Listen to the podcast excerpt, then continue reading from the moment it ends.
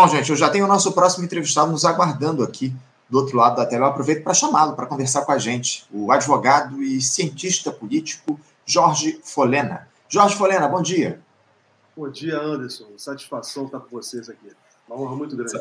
Satisfação é nossa, Jorge, contar aqui com a tua participação no Faixa Livre. Muito obrigado por ter atendido ao nosso chamado, ao nosso pedido, para a gente conversar a respeito de uma série de questões envolvendo o judiciário no nosso país, ô Jorge, porque ontem a gente teve o retorno das atividades no judiciário após esse período de recesso de meio de ano. No Supremo Tribunal Federal, a ministra Rosa Weber, que preside a corte e está em suas últimas semanas eh, à frente do Supremo, ocupando, na verdade, uma cadeira lá do STF antes da sua aposentadoria, ela fez um discurso onde defendeu a resiliência das instituições após aqueles ataques que o Brasil sofreu no 8 de janeiro, foi lá contra a capital federal em Brasília, e afirmou agir sempre em defesa do Estado democrático de direito.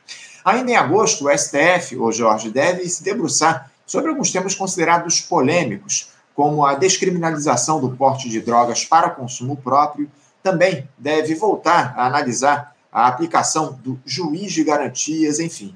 Jorge, uh, o Supremo ele tem tido uma atuação de protagonismo político no Brasil ao longo dos últimos anos. E eu queria saber de você o que é que a gente pode esperar da conduta da Corte nesse retorno do recesso de julho. Você acha que os magistrados vão seguir arbitrando as disputas políticas do país? Dá para esperar um, um, Supremo menos intervencionista nesse retorno do, do, do recesso? O Anderson, são duas coisas aí nesse tema. É um Supremo menos intervencionista vai depender da sociedade, vai depender da política.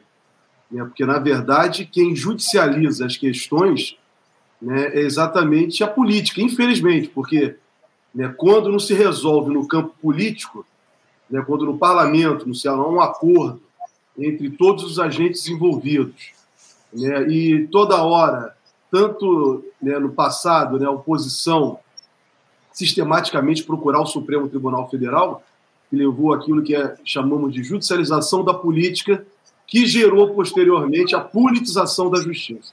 Foi algo nefasto para o Brasil. Melhor exemplo disso é muito mais a Operação Lava Jato, mas muito pior que a Operação Lava Jato foi o mensalão.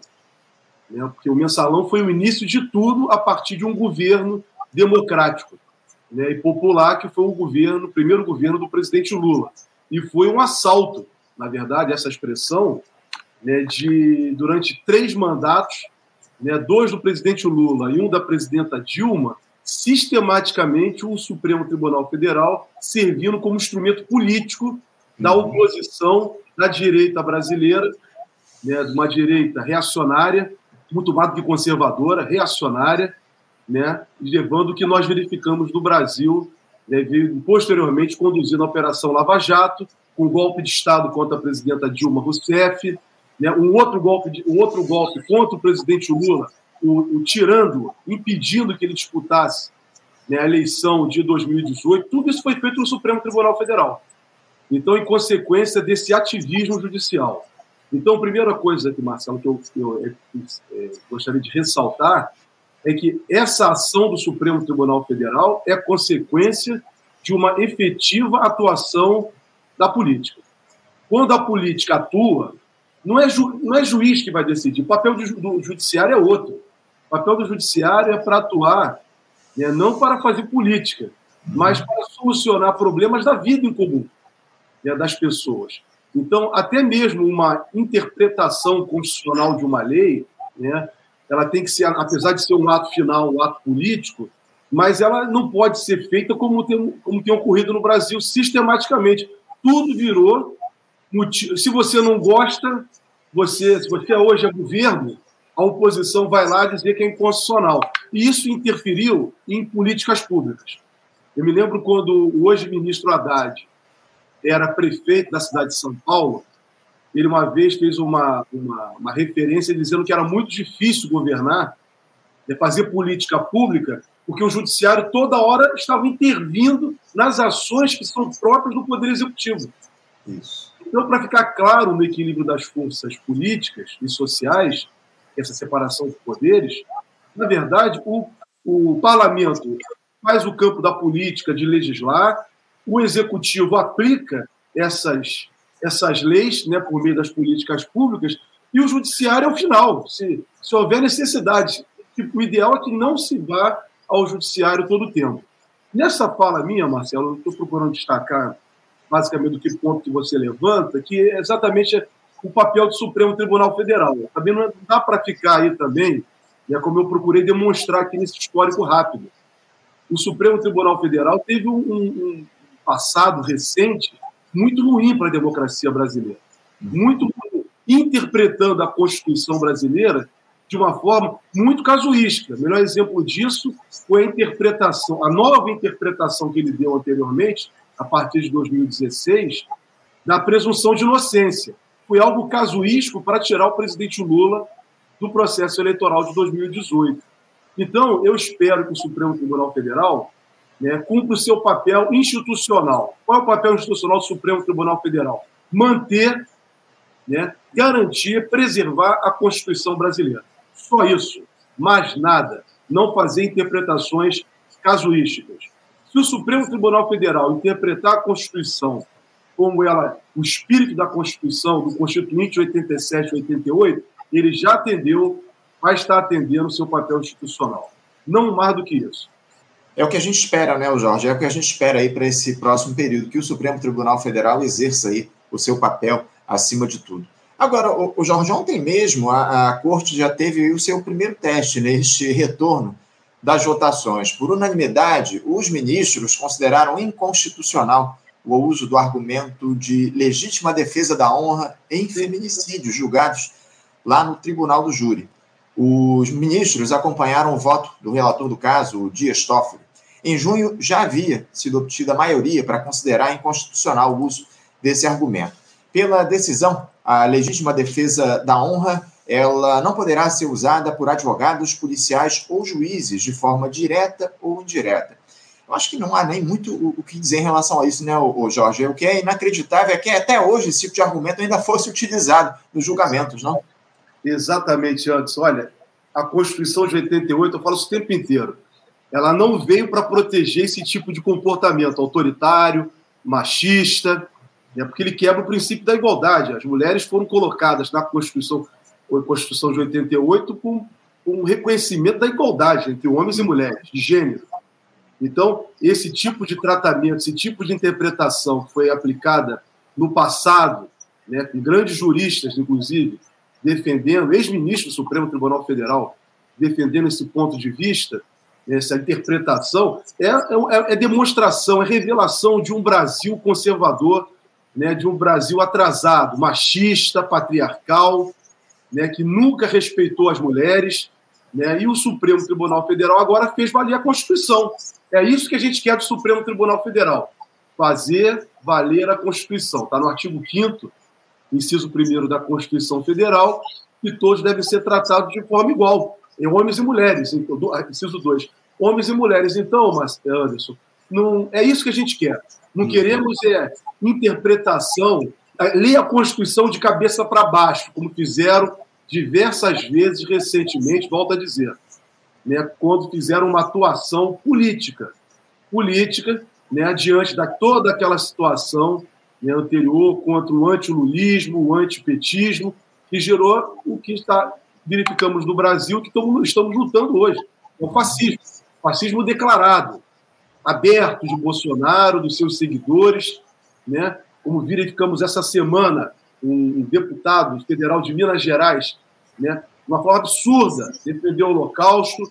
Então, esse tipo de comportamento é reprovado pela Constituição. E só pegar o gancho desse deputado para dizer o seguinte: esse deputado tem que ser caçado. Ele tem que ser caçado não é pela justiça, não. Ele tem que ser caçado pela Câmara dos Deputados. Porque isso, se isso prevalecer, vai normalizar né, as práticas do fascismo, o discurso do fascismo no Brasil. As pessoas né, da, na vida vão estar repetindo isso, que o Holocausto não existiu, né, que pode fazer é, é, é, é pela liberdade de expressão pode tudo. Uhum. Então, é, esse deputado tem que ser, ele tem que ser afastado imediatamente da Câmara dos Deputados e, e responder criminalmente porque, na verdade, ele não estava, inclusive, no exercício do mandato dele quando ele deu aquela entrevista. Ele não estava protegido, a meu juízo, pela imunidade parlamentar. Então é isso que a gente quer, queremos que cumpra a Constituição do país. É, sem dúvida, sem dúvida. O problema é que a gente sabe bem como é que funciona lá na Câmara dos Deputados. Dificilmente isso vai se dar, esse parlamentar vai ser caçado como você defende, né, Jorge? A grande questão. Mas, o Anderson, é... só permite um hum. ponto nesse.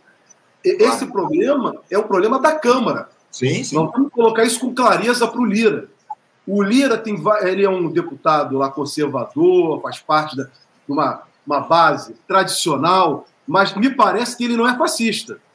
E a prática desse deputado e de outros são práticas fascistas, declaradas. Então, tem que ser exigido do presidente da Câmara né, o afastamento. Não podemos permitir que o, o que Bolsonaro fez no impeachment de Dilma ao defender, ao defender um torturador no plenário da Câmara se repita, porque possibilitou, normalizou essa situação de tortura dentro do parlamento brasileiro. Então, quem tem que ser cobrado é o parlamento do Brasil. Desculpa antes, mas isso é um ponto que eu gostaria de frisar com muita clareza. Nós temos que cobrar isso da Câmara. Esse deputado não pode continuar lá.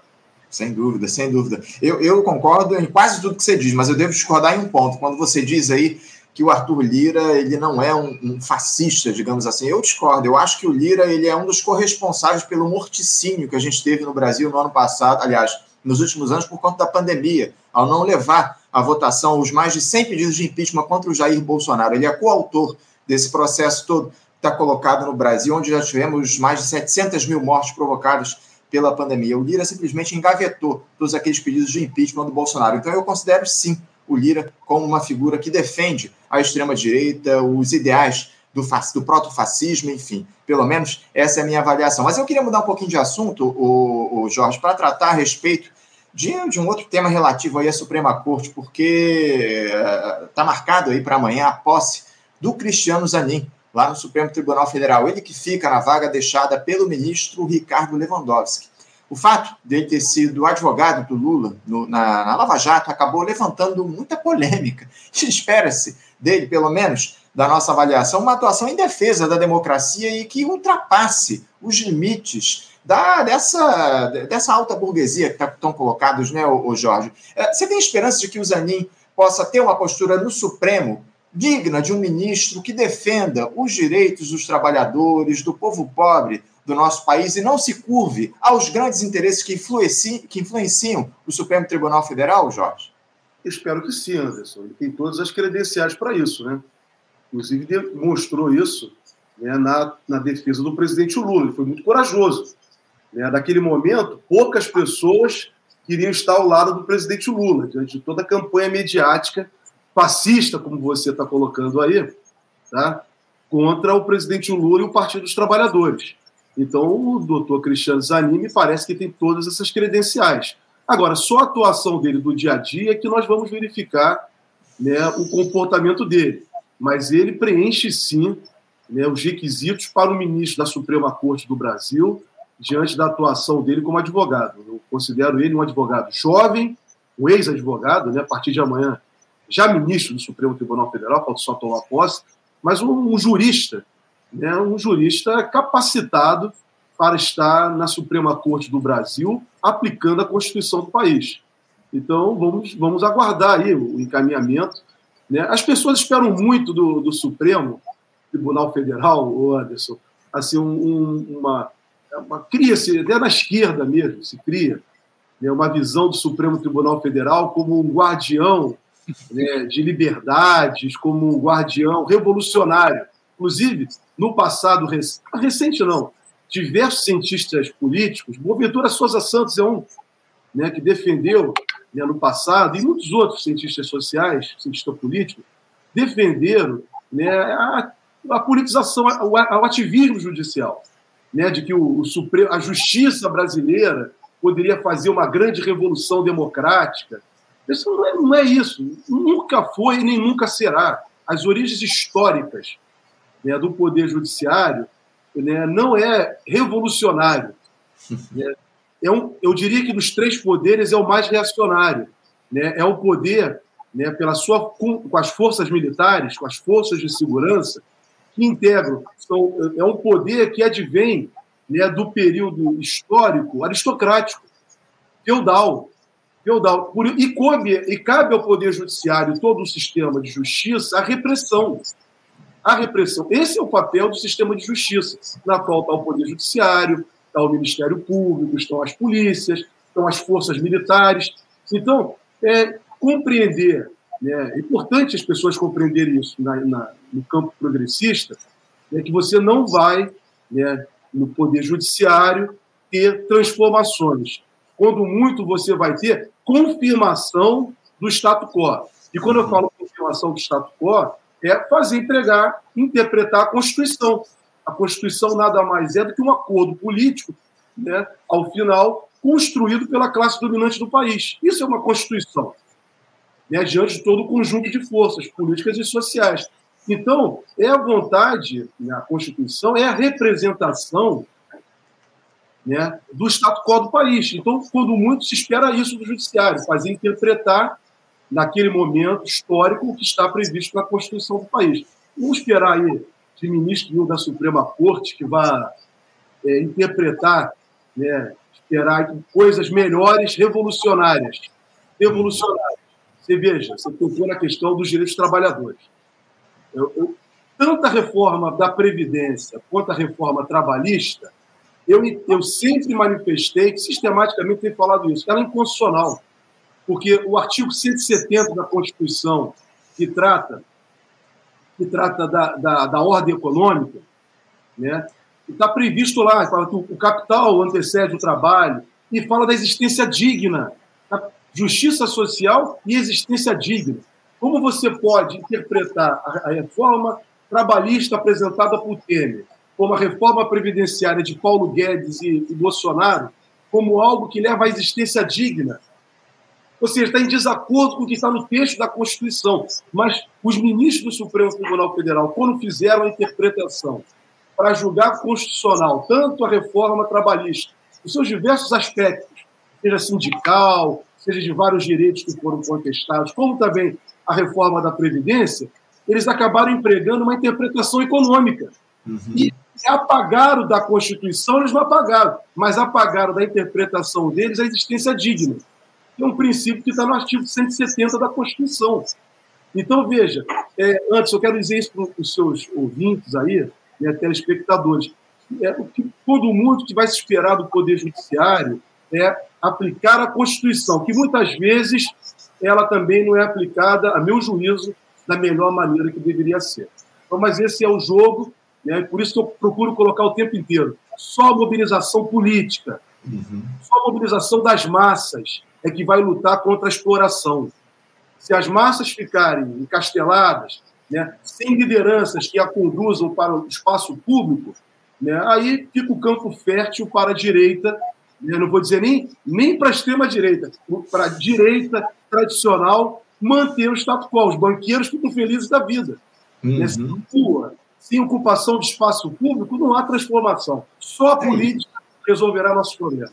O Supremo, o que o Supremo Tribunal Federal e o Judiciário faz em via de regra é reproduzir os interesses do grande capital, como você muito bem coloca aqui para a gente. Muito importante você trazer essa fala, Jorge. Agora, falando ainda em Supremo Tribunal Federal, eu queria. Eu, a gente falou de troca de magistrados, Jorge. O presidente Lula vai ter de lidar novamente com esse tema em breve, né? Porque, como eu citei aqui no início do nosso papo, a ministra Rosa Weber se aposenta agora no mês de outubro e já há muita pressão aí a indicação, para a próxima indicação do petista, especialmente para que ele dê conta, ô Jorge, da diversidade que há no país, colocando na corte uma mulher negra. No, no entanto, Lula ele não deve se guiar por aí, pelo menos é o que ele já deixou claro nas últimas manifestações dele. Há muitos nomes sendo citados nessa disputa, como do próprio ministro da Justiça, Flávio Dino. Eu gostaria de uma opinião sobre essa indicação, Jorge. O Lula ele deve atender a esses apelos da sociedade, indicar uma ministra negra? Que tipo de critério ele deve assumir para essa segunda indicação em menos de um ano para a Suprema Corte que ele terá? O Anderson, olha, primeiro quero dizer que o presidente Lula já tem muita experiência nisso. Ele foi presidente da República duas vezes e depois experimentou né, as escolhas feitas por ele. Por ele e pela presidenta Dilma, que também era do seu partido. Então, ele tem uma noção exata né, do que tipo de ministro ele tem que ter. Olha, eu não vou aqui é, dizer preferência, se deve ser mulher, negra, homem, não é isso. O que eu acho que o presidente Lula deve fazer, porque é ele que tem essa delegação, ele que foi eleito presidente da República e tem essa delegação constitucional, né, uma prerrogativa do presidente dele escolher um ministro. Eu espero que ele escolha alguém né, que seja uma pessoa equilibrada, uma pessoa que seja preparada né, para estar no cargo do ministro, de ministro da Suprema Corte do Brasil. Que não seja uma aventura, como um certo ministro que uma vez falou, isso veio a público, que mataria no peito e não matou no peito. E vimos tá, o que esse ministro aprontou. E muitos outros. E outros, muitos outros, inclusive ministros que foram indicados na época. Não quero citar nomes, mas é só referenciar né? Ministros que tinham ligação com o antigo Partido Comunista, mas que, quando chegou na Suprema Corte, né, votou contra a, a entrega né, das reservas de petróleo do país, entendeu? No julgamento né, que foi apresentado, quando se discutiu a lei do petróleo, né, votou contra. Sim. Votou contra os interesses do país. E eram pessoas que eram ligadas à esquerda. Então, eu quero deixar. Isso também não quero dizer, não é uma censura ao juiz, ao juiz. É, a, a, crítica aqui é da interpretação da Constituição.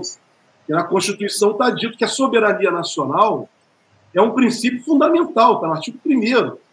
Ou seja, há uma cláusula, é meu juízo, a meu juízo, uma cláusula pétrea da Constituição. Nem a tal da emenda constitucional que acabou com o monopólio do petróleo, ela era inconstitucional.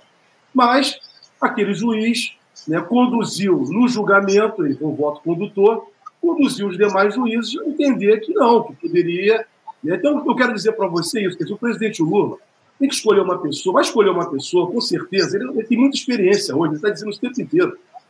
Vai escolher uma pessoa que não vai julgar com ele, não vai julgar para ele, mas uma pessoa que seja equilibrada, né, para evitar o que aconteceu recentemente né, com twitters que influenciou o julgamento da corte, né, que custou caro para o país, interpretações que foram mudadas de forma casuística, como eu citei aqui, né, no caso da, da própria, volta repetida, presunção de inocência. Então, isso tudo foi político, não foi jurídico. Não foi casuístico. Então, eu espero que o presidente Lula escolha um homem ou uma mulher, uma mulher negra, uma mulher branca, um homem negro ou um homem branco, ou indígena também, né, que uhum. seja capacitado, né, que tenha conhecimento da responsabilidade do cargo que vai assumir. Então, é isso, é isso que espero. Não espero nada mais do que isso. E acho que o presidente Lula está capacitado. É o que todos nós esperamos, acima de tudo, Jorge, que o Lula escolha aí uma figura que defenda os interesses da população do nosso país, enfim. Uma outra decisão que o Lula vai ter de tomar em breve, o, Jorge, diz respeito aí à escolha do novo Procurador-Geral da República, né, na vaga lá do Augusto Aras. Há uma pressão também dentro do próprio Partido dos Trabalhadores para que o, Lula ignore a lista tríplice produzida pelos procuradores do MPF e promova a recondução do Aras a esse posto, algo que eu sinceramente considero o fim da picada, o, Jorge, depois de tudo o que esse cidadão fez ao longo da gestão do Jair Bolsonaro, é, ao lado do próprio Arthur Lira, como eu citei aqui, um dos coautores desse morticínio que se estabeleceu no país pela negligência dolosa do ex-capitão durante a pandemia. O argumento é de que o Aras, o Augusto Aras, seria um garantista. Você crê que o Lula possa ir reconduzir o, o Augusto Aras, mesmo depois de tudo que ele fez, o, Jorge? Vale a pena esse desgaste? Olha, sinceramente, acho que não. Acho que o Lula não vai. Eu acho. Aí é achar mesmo. É do uhum. achismo.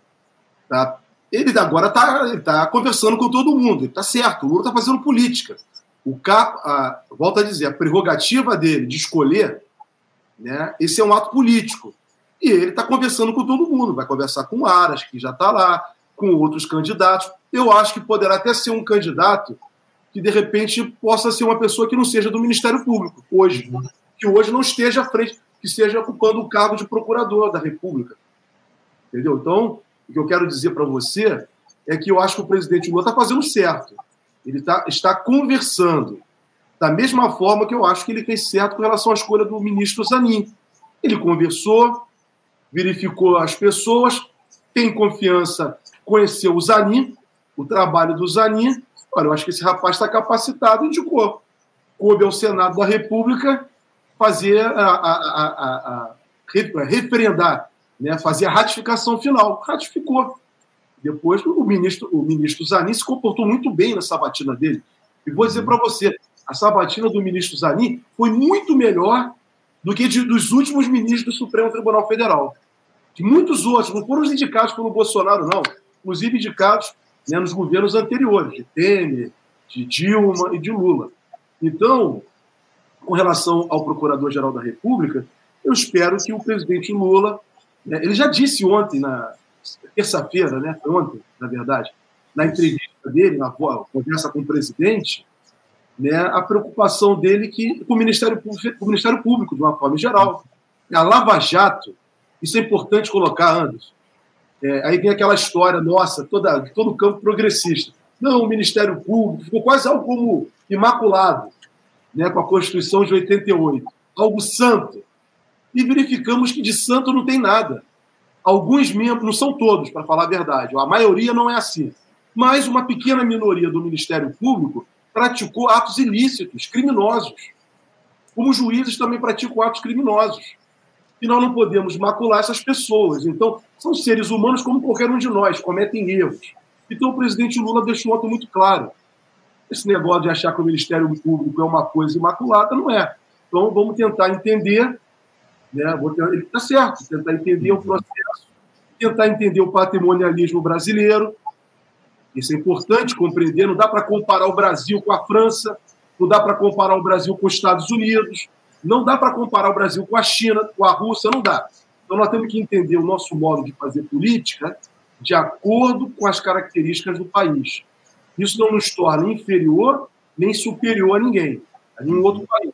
Mas eu entendo que é assim que nós devemos conduzir. Eu acho que o presidente Lula, diante de tanta experiência que ele já tem acumulada, vai saber escolher um chefe do Ministério Público que possa conduzir né, de uma forma republicana, adequada, né, o Ministério Público Federal, todo o Ministério Público. Vamos aguardar aí qual vai ser a decisão do Lula, principalmente ignorando essa lixa tríplice, é o que parece que vai ser colocado ao longo do próximo tempo. Isso essa nunca é deveria existir, Anderson. Só foi pois bom é. você colocar isso, por quê? Esse é um republicanismo, a meu ver, equivocado. É você, é, foi corporativo isso. Uhum. Aí a associação do Ministério Público emplacou um corporativismo. Tem que ser alguém da nossa, no, que nós indicamos. Isso, isso tira do mandatário, da pessoa que foi eleita, eleita pelo povo brasileiro, né, a capacidade de escolher quem ela acha que tem que ser. As pessoas não podem ficar é, presas, né, presas com, a, com essas escolhas né, corporativas. É isso, acima de tudo, muito bem colocado. Eu não posso deixar de encerrar aqui o nosso papo, o, o Jorge, sem te questionar sobre esse episódio envolvendo as doações generosas que o ex-presidente Jair Bolsonaro recebeu através da sua chave Pix, né? O ex-capitão, sob o argumento de pagar multas aí estabelecidas pelo Estado de São Paulo durante a pandemia, recebeu só esse ano mais de 17 milhões de reais, de acordo com dados divulgados pelo Conselho de Controle de Atividades Financeiras, lá o COAF. Foram mais de 769 mil transações. As reações após a divulgação dessa informação, ô Jorge, foram imediatas, né? Até porque o Bolsonaro já investiu todo esse dinheiro em títulos de renda fixa, sequer pagou as multas que ele recebeu durante a pandemia. Uh, a deputada federal Luciene Cavalcante, do PSOL de São Paulo, inclusive entrou com uma representação no Ministério Público Federal solicitando que o órgão investigue o ex-presidente. Jorge, uh, o Bolsonaro comete alguma irregularidade nesse episódio? Ele pode ser enquadrado por, por ter cometido algum crime nesse caso. Como é que você avalia essa situação do, dos 17 milhões, mais de 17 milhões que ele recebeu em Pix, Jorge? Olha, a primeira coisa que eu mandaria investigar é iria para a Receita Federal, saber se ele declarou como doação e também saber quem declarou, quem, quem é, quem doou dinheiro também declarou. Você lembra, Anderson, que há uns anos atrás, alguns militantes do partido, do PSOL, principalmente na Baixada Fluminense, uma juventude, doou dinheiro para a campanha de candidatos do PSOL. Se eu não me engano, era o PSOL. Uhum. E o Ministério Público Eleitoral perseguiu essas pessoas, esses jovens, que fizeram doação, porque não teriam declarado no imposto de renda deles. Muito bem. Agora, eu verifico o seguinte: nesse caso de Bolsonaro, é muito grave, são 17 milhões. Mesmo que fosse um real, né, eu mandaria fazer uma investigação a partir da Receita Federal. Primeira coisa que eu faria, porque, na verdade, se as pessoas doaram. Se doaram, elas têm que declarar que fizeram doação. Se não declararam, vão ter que responder. E o Bolsonaro saber se ele também incluiu na declaração do imposto de renda dele. Então tem que verificar o ano que foi feito essas transferências e verificar né, se de fato isso foi declarado por, por imposto de renda. Agora nós estamos falando. Opa, parece que tivemos aqui um pequeno problema na conexão do Jorge, tivemos um travamento aqui na conexão do Jorge, Jorge, eu te peço desculpas, a gente teve um pequeno travamento aqui da tua conexão, a gente perdeu por alguns instantes a, a tua fala, mas você, você pode seguir aí, por favor. Eu, eu parei aonde? Então onde você me acompanhou, só para eu poder... Não, é, você falava a respeito se, ele, se o Bolsonaro teria é, é, é, colocado isso no imposto de renda, essas doações, isso. falado sobre é, a respeito, porque na, na verdade, o, trazendo até uma informação, esses 17 milhões foram citados aí pelo COAF, foram de doações feitas esse ano, né? Ou seja, essa, essa, ele só vai ter que declarar isso no imposto de renda no ano que vem, não é isso? É para o ano que vem, então é, aí, mas vamos ter que ver. Então ele vai ter que declarar, ele vai ter que declarar isso no imposto de renda dele. A princípio, Anderson, se, né, como está sendo anunciado aí pelo COAF, me parece que foi. É, as pessoas doaram dinheiro. Uhum. Então, juridicamente, eu caracterizo essa operação, essas diversas operações, como doação. Sim. Né? Também não há impedimento de ninguém fazer doação uhum. para ninguém. Né? E o Dallagnol é o zero e viseiro em fazer isso, toda hora está fazendo. É, o problema é que as pessoas estão doando dinheiro né, para um, um charlatão, para um oportunista, para um debochado. Ele debochou das pessoas. Ele precisava de um milhão, me parece, e foi dizer lá em público que sobrou um dinheirinho para ele, a dona Michele, tomar um caldo de cana e comer um pastel. Quer dizer, ele deu uma, ele deu um tapa na cara dos doadores. Quer dizer, um homem desrespeitoso. Isso é uma prática do fascismo. Isso é fascismo.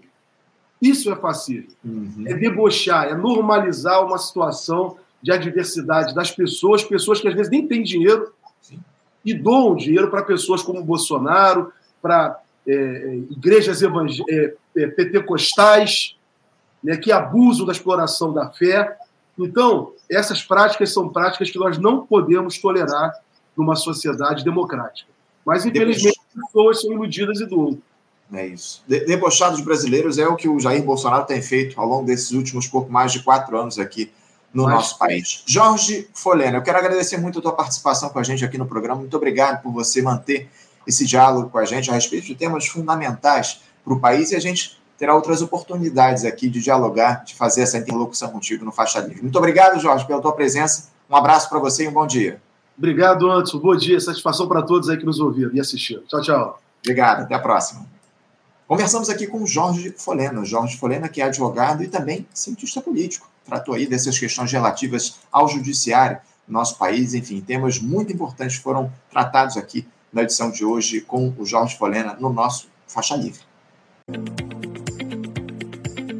Você, ouvinte do Faixa Livre, pode ajudar a mantê-lo no ar faça sua contribuição diretamente na conta do Banco Itaú, agência 6157, conta corrente 99360, dígito 8.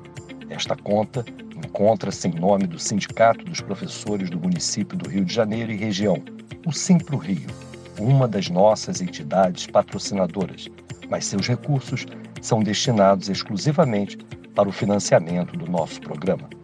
Você pode fazer sua doação de qualquer valor, utilizando também a nossa chave Pix, que é ouvinte@programafaixalivre.com.br. Sua contribuição é fundamental para a manutenção desta trincheira progressista no ar.